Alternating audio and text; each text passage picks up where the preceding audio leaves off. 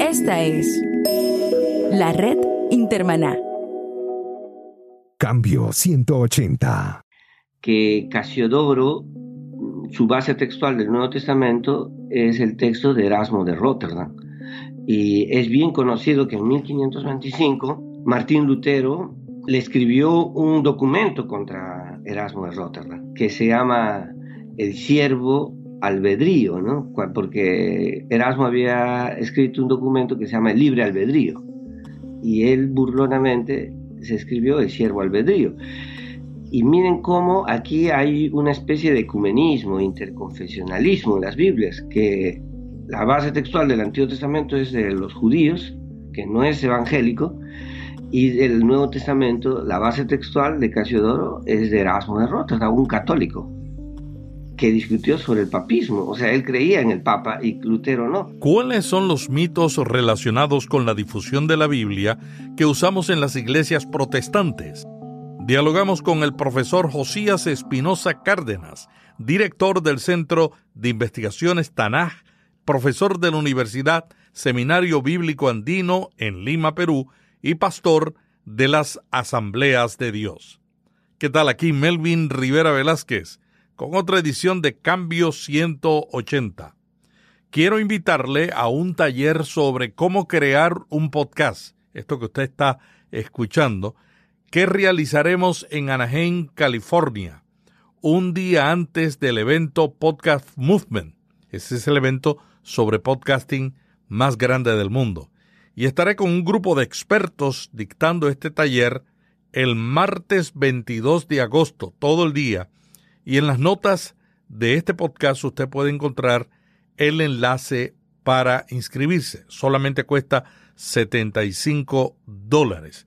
Le recomiendo que asista si quiere utilizar este nuevo medio, que es la nueva radio, para alcanzar a una audiencia más allá de su ciudad, más allá de su país, sino alcanzar a la audiencia hispana en todo el mundo. Cambio 180. Las Biblias en español, en un español también hay que decirlo de su época, porque cuando uno abre la Biblia del oso o la Biblia del cántaro de 1602, en ese español de esa época, que es muy diferente a la nuestra, ¿no? Eh, existían Biblias en español en la época medieval. ¿no? La primera que tenemos es la Biblia de Ébora, eh, esta es una Biblia de la época medieval hecha por católicos y sacerdotes que se especializaban en las traducciones. ¿no? Se sabe que hay dos lugares que los católicos tenían. ¿no? Uno es en Sevilla, en San Isidoro, y otro es en Francia, ¿no? Eh, perdón, en Alemania. ¿no? Ahí en San Isidoro fue donde estuvo Casiodoro. Sí, en San Isidoro fue donde estuvo Casiodoro. Otra de las Biblias en la época medieval es la Biblia del Alba, ¿no? Pertenecía a una familia que se llama la Casa del Alba y estaba en castellano y era una Biblia hecha en español. Así que en la época medieval hubieron varios, ¿no? Varios este, tipos de Biblia. Por ejemplo, también hay otra Biblia de Alfonso V, el, magnánimo rey de Aragón, que tradujo el Antiguo Testamento al castellano, desde el hebreo y el latín. Entonces, eh, se muestra que ya había, ¿no? En el monasterio del Escorial está ahí una muestra de esta Biblia de Alfonso V, el Magnífico, rey de Aragón. Entonces, eh, había varias, ¿no? También habían evangelios. Evangelios como los evangelios litúrgicos, ¿no? Que tienen, también habían salmos, también pentateucos, que eran de la época medieval. Entonces, eh, yo quisiera decirles a todos los hermanos evangélicos que antes de Casiodoro, antes de la Reforma Protestante, sí existían varias Biblias en castellano, completas, y también evangelios y salmos en castellano, en la época medieval, y hecho por manos de sacerdotes católicos. ¿Hubo alguna influencia católica en la traducción de Casiodoro? En primer lugar, Casiodoro, como usted bien dijo, él se formó en centros de estudios teológicos católicos que amaban las traducciones, ¿no? Sobre todo había todo un grupo de, gente que le seguía a la escuela de San Jerónimo. Entonces habían gentes que sí tenían mucha influencia de los estudios católicos. Yo, creo, yo creo que todavía hoy no hay un traductor de la Biblia que no sienta la influencia de San Jerónimo, ¿no? Sí, exacto. Entonces, la Vulgata era la versión más usada. Ellos habían tenido mucha influencia de, esta escuela de San Jerónimo y posteriormente tienen, sobre todo Casiodoro, tiene influencia de hebraístas. Estos hebraístas que están en Sevilla, en San Isidoro, hacen la primera Biblia rabínica, o sea, hecha en el hebreo, la primera Biblia rabínica, que está en época de Casiodoro, porque la segunda Biblia rabínica ya es muy posterior. Entonces, esta influencia judía también entra, pero la influencia directa que tiene la traducción de Casiodoro de Reina es la base textual del Nuevo Testamento. La base textual del Nuevo Testamento que usa Casiodoro de Reina es el Novum Testament Grec que es Nuevo Testamento griego, que se presentó por primera vez en 1515 de Erasmo de Rotterdam, y sabemos que Erasmo de Rotterdam y Martín Lutero tuvieron disputas doctrinales. Por ejemplo, en 1525, Lutero escribe contra Erasmo de Rotterdam sobre el libre albedrío y posteriormente se mandaron varios documentos sobre el papado. Entonces, Erasmo era un católico, ¿no? Humanista, no era un católico normal, medieval, pero es un católico humanista, o sea, más, más o menos con pensamientos grandes, progresivos, y este texto es la base textual de la actual Reina Valera. Entonces, eh, yo pienso que sí hubo influencia católica, porque el que lo está haciendo es Erasmo, ¿no es cierto? Interesante que a veces nosotros tenemos esa separación teológica tan grande, pero la verdad es que antes de tener la Reina Valera, ya se había traducido el Nuevo Testamento y no se podía ignorar. Bueno, en el siglo XVI hay otras Biblias españolas, ¿no? Como la Biblia de Quiroga, que, es de 1527 y que viene de manos católicas, no, es este, protestante. También tenemos otros documentos que van a traducir los evangelios, como en 1530 un documento que se llama Vita Cristo cartujano.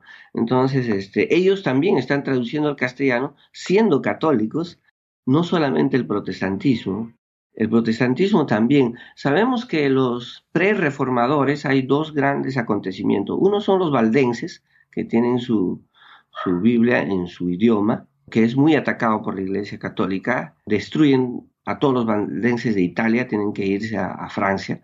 Y otros son, es este Wycliffe en Inglaterra, ¿no? que, tiene su Biblia en inglés, que traduce su Biblia en inglés antes de Martín Lutero, ¿no es cierto? Entonces, este, yo creo que el fenómeno de la traducción es un fenómeno pluricultural, es un fenómeno mm, heterogéneo de diversas culturas inglesas, en este caso italiano, francés, español, y no es un fenómeno netamente que se reduzca a Casiodoro de Reina.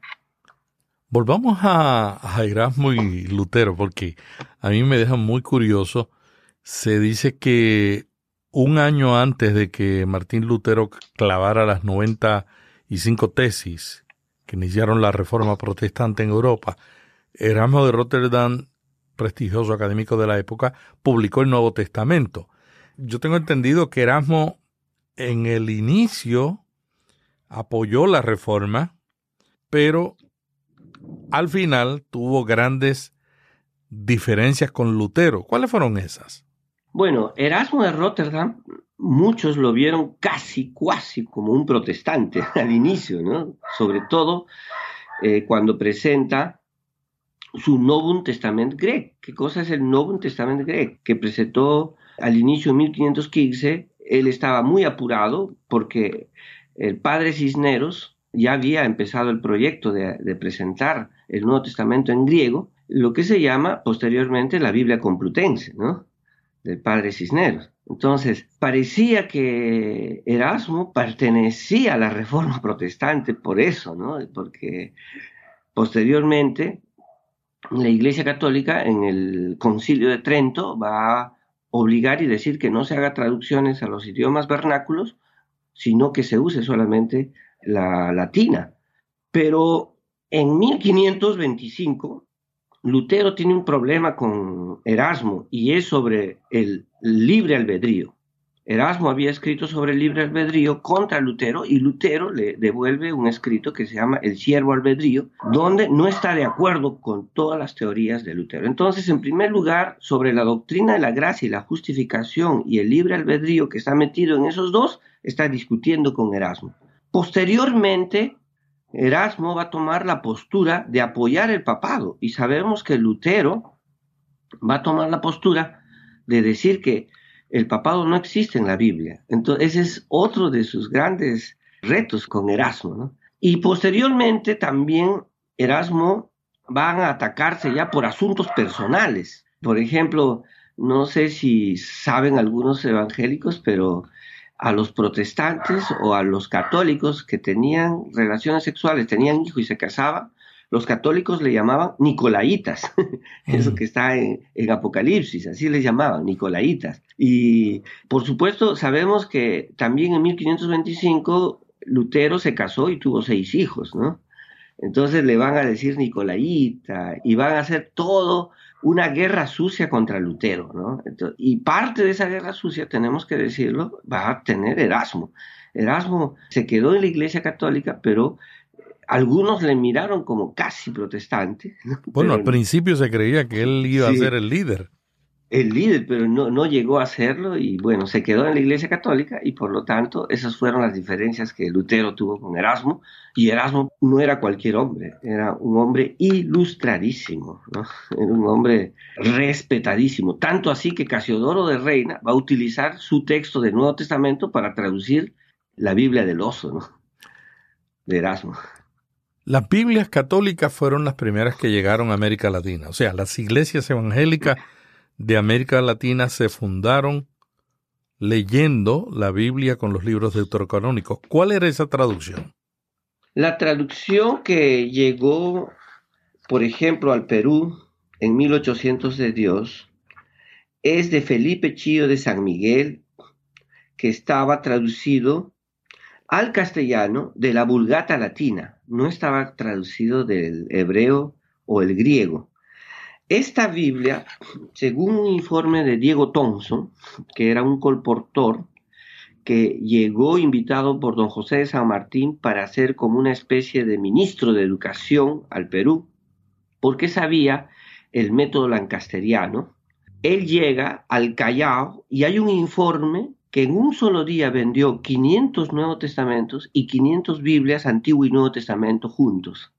Entonces, la Biblia del padre Felipe de Chío de San Miguel en 1822 fue la primera vez que llegó al Perú una Biblia en castellano y se vendió rapidísimamente, justamente creemos, porque muchísimos habían visto solamente Biblias en latín, la vulgata latina, otros habían visto nuevos testamentos en castellano de algunas traducciones, probablemente como la de españoles como de Encinas, como de la Ferrara, pero no habían llegado Biblias enteras en castellano, totalmente. También seguramente había salmos en castellano en Perú, pero Diego Tonso trae la de Felipe de Chío, con los deuterocanónicos también. Y hay que decir que en la Biblia del oso y en la Biblia del cántaro, que es de 1602, tanto Casiodoro como Cipriano de Valera traducen los deuterocanónicos también.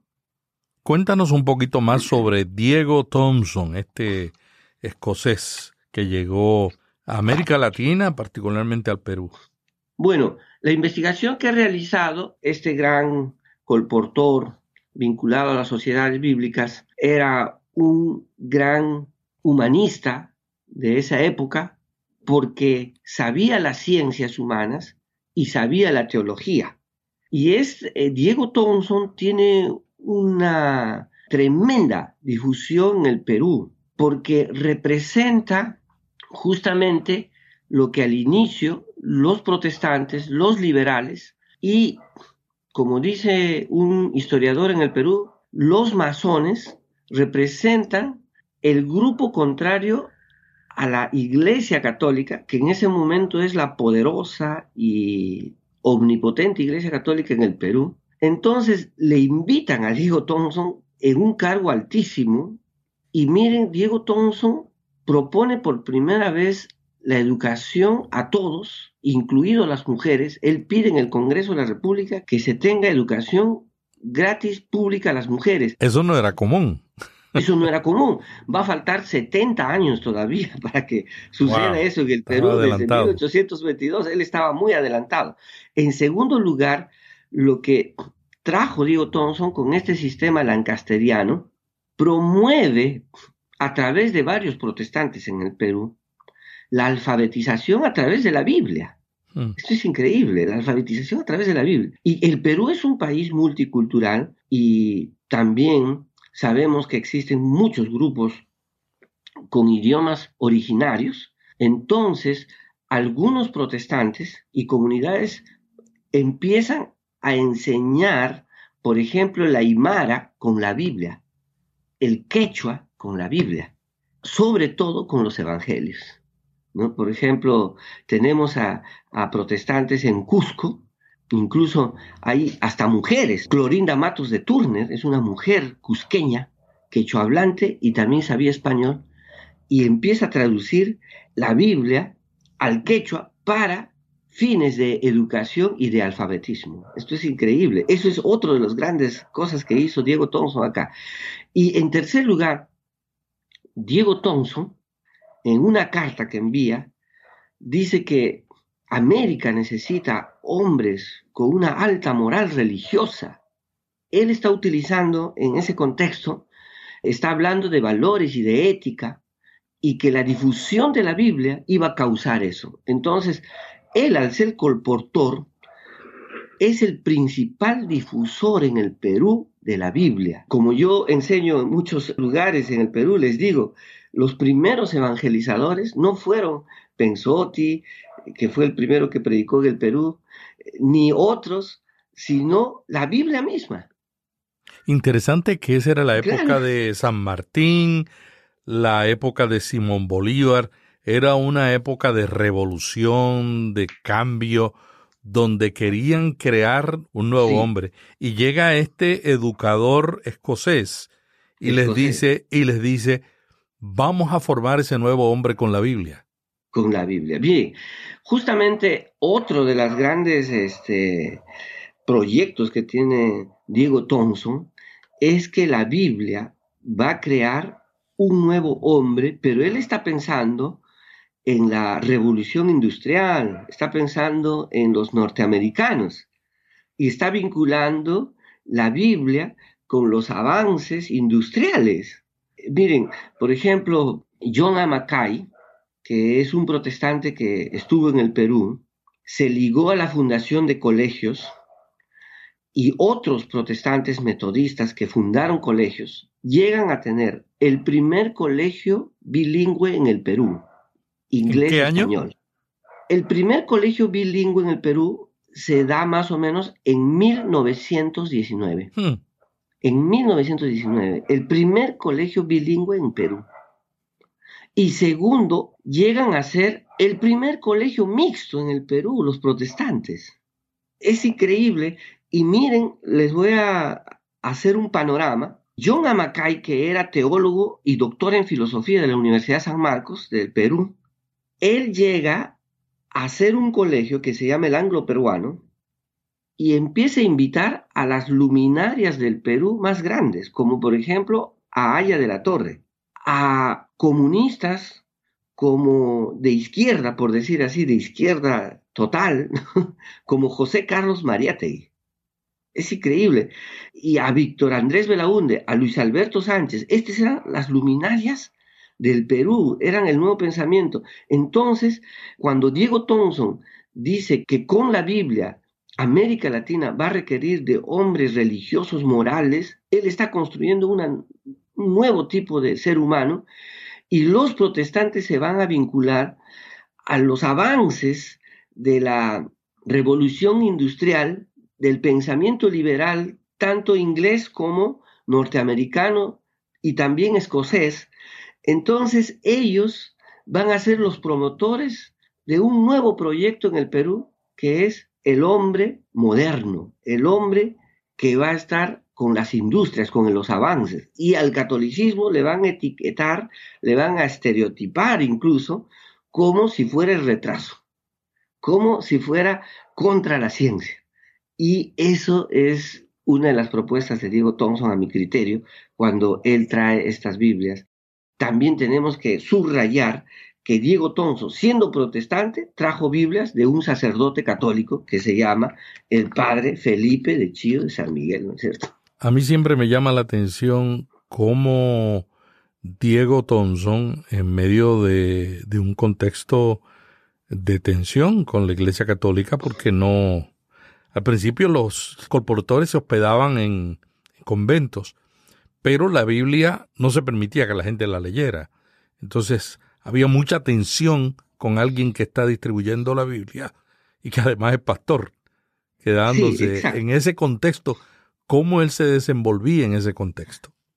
Miren, eh, yo pienso que pudo ser posible solamente por la independencia del Perú, que en sus primeros años los liberales pensadores peruanos empiezan un mensaje anticatólico.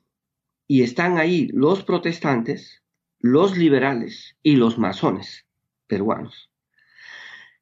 Entonces, le empiezan a decir a la Iglesia Católica, en primer lugar, en el Perú, la queja más grande que hubo fueron las apropiaciones tremendas de terrenos y de sus grandes conventos.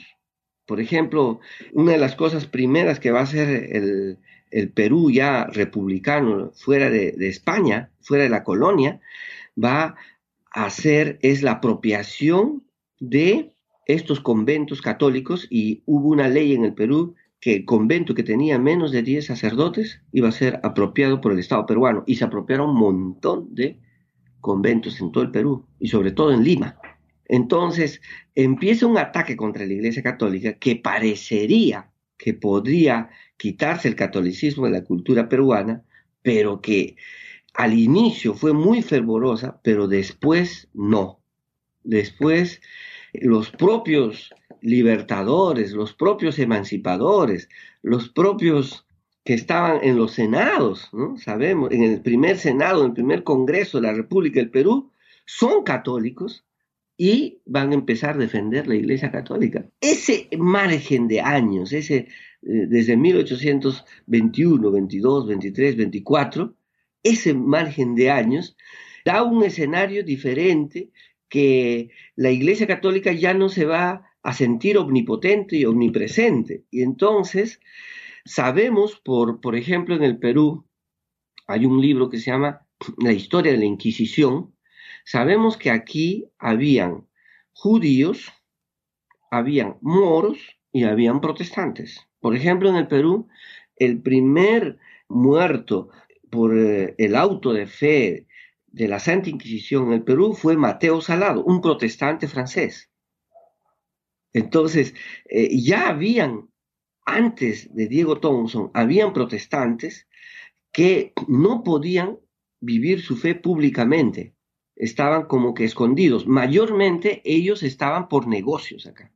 Eso que tú mencionaste anteriormente sobre el efecto del gobierno, del nuevo gobierno liberal abierto y en cierto sentido anticatólico, explica cómo fue que la Escuela Normal del Perú que estableció Diego Thompson se estableció en un convento, en el convento de Santo Tomás porque lo, desalojaron por decreto. Yo siempre me decía, pero ¿cómo, ¿cómo un gobierno en un país católico del siglo, de ese siglo, podía desalojar un, convento? Y ahora yo, con lo que dice, lo estoy entendiendo. Incluso acaba de salir hace unos años atrás por el autor que, un historiador peruano, se llama Fernando Armas Asín, un libro detalladamente de todos los conventos que se apropió el Estado peruano. Y se convirtieron mayormente en, posteriormente ahora se conoce como grandes unidades escolares. Ahora, hay un factor político bien marcado para que hagan eso. es que la Iglesia Católica apoyó a España Ah, en plena claro. guerra, en plena guerra de la libertad peruana. Entonces, cuando la Iglesia Católica apoya a España, ellos son vistos por un tiempo como los enemigos. Pero, por ejemplo, cuando yo estuve en la Universidad San Marcos, en la maestría de Ciencias de la Religión, justamente en el periodo de la religión, en la época colonial, que me enseñó el historiador Fernando Armas Asín, él mismo el que saca estos libros, yo hice un estudio, por ejemplo, del primer presidente del Senado peruano, que él estaba apoyando primero a la colonia, a la, a la iglesia española y al- a España misma, y después se pasa a los independencistas, a los emancipadores. Entonces aquí lo que tenemos es lo que decíamos eh, en un argot aquí moderno, tránsfuga, ¿no es cierto? O sea, estaba primero pidiendo dinero para la causa española y después estaba pidiendo dinero para la causa emancipadora. Entonces el primer tránsfuga, ¿no es cierto? Eso es lo que había pasado. Y muchos de ellos van a estar en contra de la Iglesia Católica, pero temporáneamente, solamente por dos, tres, cuatro años, hasta que bajaron las aguas y vuelve el catolicismo a el Perú con fuerza y no se puede desarraigar hasta el día de hoy, ¿no es cierto? Josías, muy interesante esta conversación sobre el protestantismo y la difusión de la Biblia. Terminando la conversación, algo que se te haya quedado fuera del tintero. Bueno, mira, hay una cosa que es increíble que, que quiero comentarles sobre la Biblia del oso, que fue presentada en 1569 y en la portada está allí un oso, ¿no? Con su panal de miel.